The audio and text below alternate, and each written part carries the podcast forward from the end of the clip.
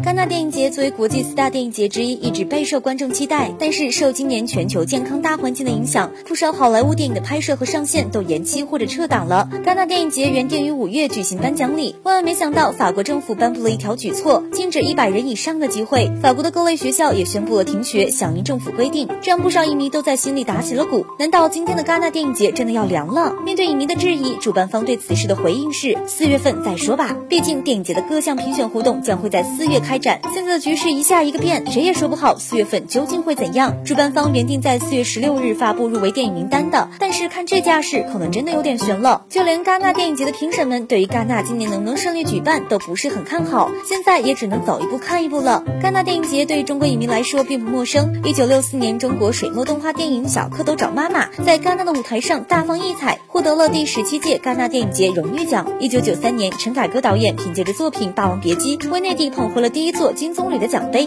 后来的数年间，巩俐、章子怡、贾樟柯等不少中国影人都曾在戛纳崭露头角。希望今年的戛纳电影节能够如期举办，待到四月花开，全球的局势都能有所好转。